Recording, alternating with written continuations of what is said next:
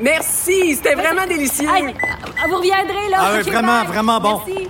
Faites attention Ah oui. OK, salut, à la prochaine. Votre auto, c'est un espace où vous pouvez être vous-même. Hey, c'était pas mangeable comme repas.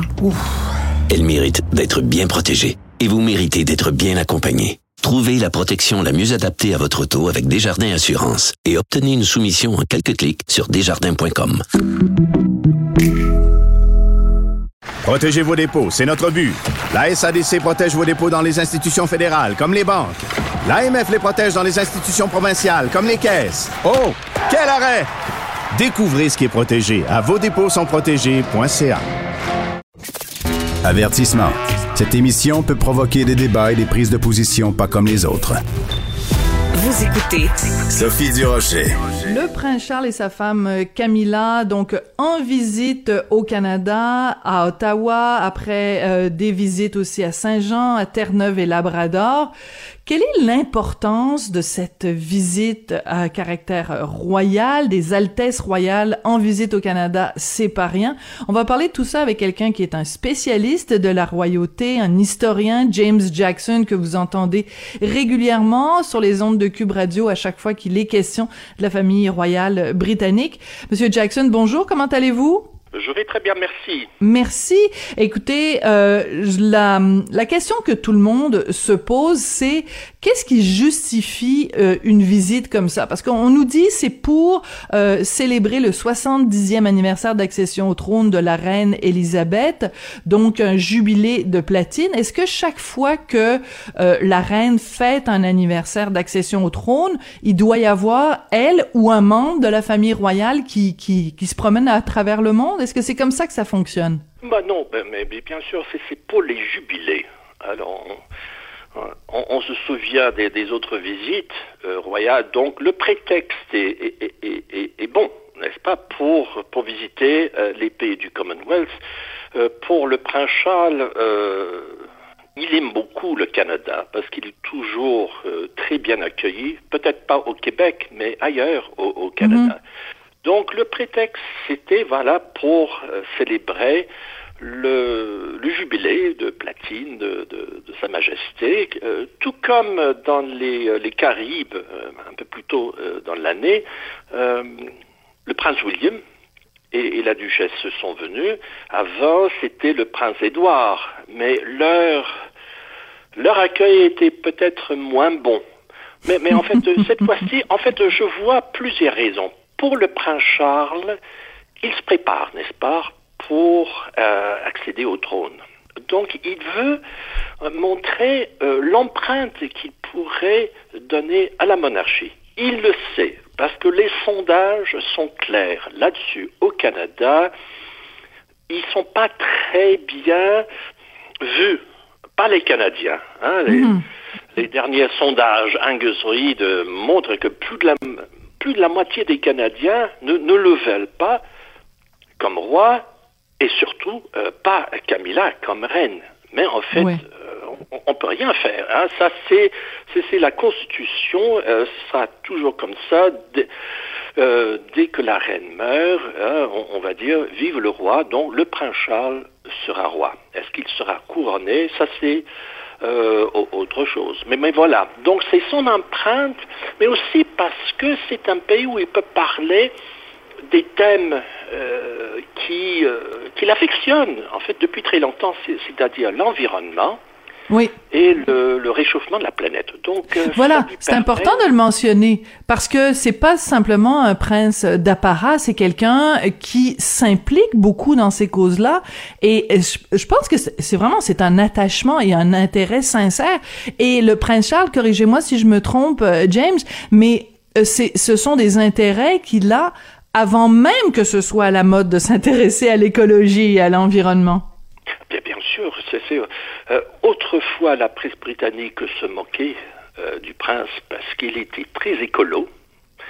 Et euh, on, on disait de lui là qu'il qu'il embrassait les les plantes euh, dans- autour de sa résidence, il, il s'accrochait aux arbres, donc on se moquait. Maintenant, c'est c'est donc à la mode, donc pour le moment, donc il est accepté en Angleterre. Ailleurs, euh, c'est différent. Mais pour lui, en fait, euh, on voit qu'il était beaucoup plus intéressé quand il est arrivé hier dans les territoires du Nord-Ouest que quand il était au, au marché ouvert à Ottawa ou, ou ailleurs. Donc, euh, euh, acheter des, des, des, cadeaux pour, pour les enfants, les petits-enfants, oui, ça c'est... En fait, il, il, se comportait comme euh, n'importe quel touriste britannique qui arrive à Ottawa ou au Canada.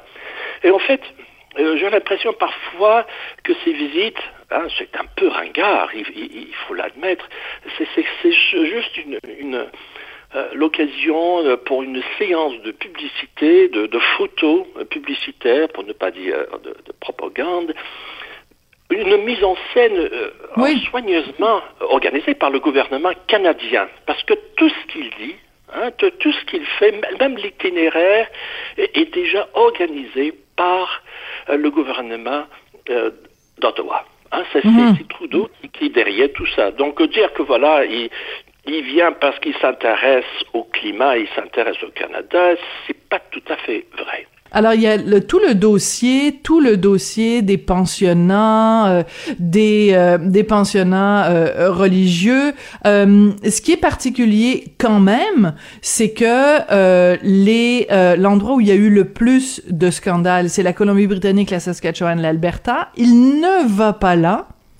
Donc ça aussi c'est euh, c'est euh, ça fait partie de cette euh, cette mise en scène parce que si on voulait vraiment qu'il euh, qu'il confronte les les les scandales ou les ou les disons les les, les sujets plus délicats ben il aurait inclus ces ces, ces territoires là dans dans sa visite. Donc en fait euh, il n'y a pas grand chose qui va sortir de cette visite là en termes de de rapprochement ou de réconciliation. Bah, vous avez raison, hein, parce que c'est c'est c'est Monsieur Trudeau hein, qui, qui ne voulait pas euh, qu'il visite les, les trois provinces que vous venez de, de mentionner. Mais il faut, il faut même analyser le langage de son premier discours quand il est arrivé il y a, il y a trois jours. oui Il a parlé, quand il a parlé des aspects les plus sombres, les plus difficiles du passé, ah, c'est une façon de parler des pensionnats sans les nommer. Mais après, il a dit, il a dit, il faut, il faut réconcilier. Il a dit, en nous efforçant de faire mieux. Mais qu'est-ce que ça veut dire dans le Mais oui, contexte des c'est des paroles creuses, Par, ouais. par exemple, l'entraîneur de mon, mon équipe de foot à Liverpool, après chaque défaite, disait aux joueurs Allez les gars, il, faut s'efforcer de faire mieux. C'est ça. Après chaque défaite, c'est ça. Mais euh, ça ne veut rien dire parce que ce sont des clichés. hein. J'ai l'impression que le discours est, est- est composé par des fonctionnaires. Donc, il, dit, hein, sans rien dire, sans mettre le doigt sur le, le- le vrai problème. Alors, bien sûr, les autochtones veulent parler du climat. Ils veulent parler de la fonte des glaces. Et la route de glace, là, qui, qui met en danger euh, la communauté euh, des Dénés, euh, qui- qu'il a visité hier, hein, ça met en danger même l'existence. Mais lui parler de réconciliation, qu'est-ce que ça veut dire vraiment dans le concret? Réconcilier, comment ça? Ils veulent ou bien des réparations, des excuses, il ne peut pas les donner, parce qu'il n'est pas le monarque. Hein, c'est, à la reine, mais le reine ne peut rien dire. Parce que la, la- la reine dit ce que veut Boris Johnson. C'est-à-dire, ils sont tous... tous euh, on peut demander, on peut exiger des excuses, mais euh, est-ce que chaque génération va demander des excuses? Euh, tous les, euh, les 20 ans On va demander encore une fois des excuses. Je crois que les Autochtones, euh, euh, la première nation des Dénés, en fait, le village qu'il a visité, il y a 200 personnes qui parlent un dialecte euh, d'une des langues euh, atapascanes. Donc, euh, il y a de vrais problèmes. Alors, si vous croyez que le français est en danger au Québec, alors vous pouvez imaginer un bon parallèle, hein, ces ouais. langues autochtones, hein, les, les rangers, les rangers canadiens, hein, ils, sont, ils fêtent cette année le 75e anniversaire et le prince Charles a été nommé un ranger honoraire. Mais il y a 26 langues et dialectes qui sont Ah, parlés ouais. par ces, ces gens-là. Incroyable. Mais vous voyez un peu, c'est-à-dire, oui, sur le plan social, euh, il y, a- il y a de vrais problèmes.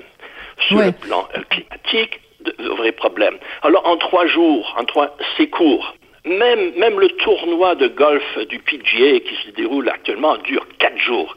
C'est un bon parallèle, James. Mais vous parlez des langues. Euh, il y a beaucoup de gens qui ont été impressionnés par la maîtrise du français de, du prince Charles. Ben oui, mais, mais ça, c'est la tradition de la famille. Hein, Mais il faut il faut l'expliquer à nos auditeurs, euh, James, parce que euh, quand même, euh, il, il, parle mieux français que Michael Rousseau, qui est le PDG d'Air Canada. Donc il faut il faut il faut qu'on que vous nous expliquiez comment se fait-il, parce que la reine elle-même aussi parle très bien français. Donc c'est quoi, ça vient d'où cette tradition là que, dans la famille avait, une oui, avait une, une, une, bande. Et je sais que M. Mulcair, là, qui, qui parle aujourd'hui, il avait déjà rencontré la reine et quand la reine a su qu'il venait du Québec, euh, tout de suite, la reine commençait à lui parler en français et euh, M. Mulcair a dit elle parle un, très bon français. Parce que, enfin, la, la reine n'a jamais fréquenté l'école. Elle avait toujours des tuteurs, hein, des gens qui venaient au, palais, donc qui lui parlaient en français. Et je crois que la reine a, voulu que ses propres enfants aussi parlent euh, aussi bien qu'elle euh, la langue française. Nous, moi, je le sais parce que ma femme et moi, nous avons rencontré la princesse Anne, hein, qui nous parlait en français. Alors donc, ah, euh, ouais. on est tous impressionnés. Le, le, et, et, le duc d'Édimbourg, bien sûr, qui, qui, a passé une partie de sa, sa, sa, jeunesse en Allemagne, donc il parlait couramment euh, l'allemand. Donc, euh, la famille royale est une exception en Grande-Bretagne. Hein, les Anglais, qui sont pas très bons linguistes, et on se méfie un peu des, des, Anglais qui parlent trop bien une langue étrangère. Mais euh, la famille royale, c'est une exception. Et j'étais très fier quand j'étais jeune, quand oui. le français, tout en sachant que, que la reine parlait français. Je voulais être comme elle. Comme elle. Alors parlons-en un petit peu justement de la reine Elisabeth. Écoutez, j'ai vu euh, euh, une, une statistique en fait dans quelques semaines, elle va être la euh, attends, il faut que je retrouve ça. Elle va être la monarque qui oui c'est ça, la deuxième monarque. Elle, elle pas Louis XIV. Oui. Oui. Alors Louis XIV a duré le plus longtemps, donc euh, tout dans, dans toute l'histoire oui, oui, de, de l'Europe. Il avait cinq ans, donc voilà. euh, la, la, reine. Elle a du retard à rattraper. C'est ça, oui. Donc elle, euh, elle aurait vécu beaucoup plus longtemps que le, Louis XIV, mais euh, on, savait déjà que c'était un, défi, hein, parce que euh, Louis XIV, euh, roi à cinq ans, en fait, il y avait une, régence hein, qui, s'occupait de la paix, du pays avant qu'il atteigne, l'âge de, de, succéder au, au, trône. Mais en fait, pour la reine, en fait, elle ne veut pas en parler. Tout ça, tout ça c'est purement académique. On sait qu'elle elle sera pas battue avant euh, plusieurs siècles, je dirais, si euh, la monarchie existe encore dans, dans, dans quelques siècles. Mais, mm. mais ça, c'est autre chose. C'est purement historique pour les gens qui aiment les. Ouais, c'est amusant. Chiffres. C'est amusant à savoir. Amusant, ça, en fait. Oui, savoir non, quel... quand même, oui. Comparer Louis XIV et la reine, oui, c'est amusant ben oui. pour les C'est quand même, c'est quand même intéressant. Et puis, puisque vous êtes historien vous-même, euh, en effet, c'était un, un, un, petit euh, clin d'œil. Vous avez mentionné ce sondage euh, Angus Reid un petit peu plus tôt, James, euh, pour parler du, du peu d'appui. Enfin, bon, de, je dirais pas du peu d'appui, parce que, mais euh, disons de cette réaction très mitigée, très réservée par rapport au prince Charles, et en particulier par rapport à Camilla. Parlons-en un petit peu parce que euh, si à court terme, en effet, lui devient roi, euh, dans quelle mesure la présence de Camilla est un irritant pour les gens qui, euh, qui peut-être qui aiment justement la monarchie, mais elle, il y a, quelque chose qui, qui, accroche avec Camilla quand même.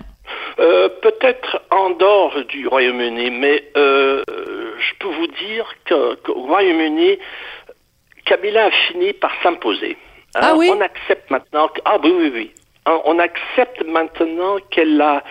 Euh, parce qu'apparemment, les, euh, les, gens qui la rencontrent euh, la trouvent très, très sympathique. Elle s'intéresse à, à, tout ce qu'elle voit, elle, elle, serre la main à tout le monde. Donc, elle, elle est maintenant acceptée. On, ce n'est pas le cas qu'on qu'on oublie la princesse Diana, donc c'est pourquoi peut-être au Canada où on ne voit pas Camilla, même si c'était sa cinquième visite au Canada, elle dit pas grand-chose. Hein, elle est toujours là à côté du prince Charles, mais euh, a par exemple à visiter une école où on essaie de, préserver euh, cette langue euh, atapascane hein, parlée par 200, 200 personnes dans un petit village. Mais en Angleterre, je crois que on accepte que c'était le grand amour du, du mhm. prince Charles. On accepte que le mariage, c'était un, mariage organisé par la reine-mère entre Charles et Diana. Donc c'est pourquoi donc ce n'est pas un irritant et on sait qu'elle va devenir la reine. Hein, le, la femme du roi hein, devient, hein, dès que le prince Charles accède au trône, elle, elle devient reine. Donc on l'accepte, mais on sait que ce n'est pas pour très longtemps. Hein, ce ne sera pas un règne euh, comme euh, celui d'Élisabeth. Mais en fait, euh, non, ça ne pose pas de problème pour les Britanniques. Mais en dehors du Royaume-Uni, c'est autre chose, une autre paire de manches. Oui. Imaginez si, de son vivant, la princesse Lady Di avait appris que un jour, si on lui avait dit que un jour, Camilla son ennemi juré en fait euh, elle, a dit à un moment donné il y a trois personnes dans ce mariage euh, si elle avait parce que bon Camilla était la maîtresse du prince Charles à cette époque-là euh, si on lui avait dit un jour Camilla sera reine je pense qu'elle aurait resté la mâchoire lui serait tombée non je ne crois pas parce que probablement elle s'y attendait ah oui, peut-être. probablement, ah oui, probablement très peu de temps après leur mariage, elle s'est rendue compte. Hein, que voilà, quand elle a dit il y avait trois personnes, et la personne de trop, c'était elle-même. Hein, voilà, exactement. James. l'autre. Mais, mais voilà, donc euh, probablement elle accepte, euh, euh, elle aurait accepté, et probablement elle avait déjà compris très tôt dans le mariage. Oui, alors, euh, ça va rester quand même une phrase célèbre, trois personnes dans ce mariage. James Jackson, historien spécialiste de la royauté, merci de nous éclairer de, de vos lumières. Et euh, ben écoutez, moi j'aime toujours ça parler du roi Soleil euh, de Louis XIV. C'est toujours, c'est toujours amusant de placer ça dans la conversation et de, de réfléchir ensemble à, à, cette monarchie conspuée par certains, adorée par d'autres, qui ne fait jamais l'unanimité, mais c'est quand même un, un phénomène fascinant. Merci beaucoup d'avoir réfléchi avec nous sur la visite du prince Charles. Merci, au revoir. Merci. C'est comme ça que l'émission se termine sur une note royale. Alors, le roi des ondes, c'est Jean-François Paquet à la réalisation, à la mise en onde. La reine de la recherche, c'est Florence Lamoureux, euh, accompagnée de Charlotte Duquette. Merci beaucoup à vous, les rois de, des auditeurs, des auditrices. je vous souhaite une fin de semaine royale, puis on se retrouve lundi.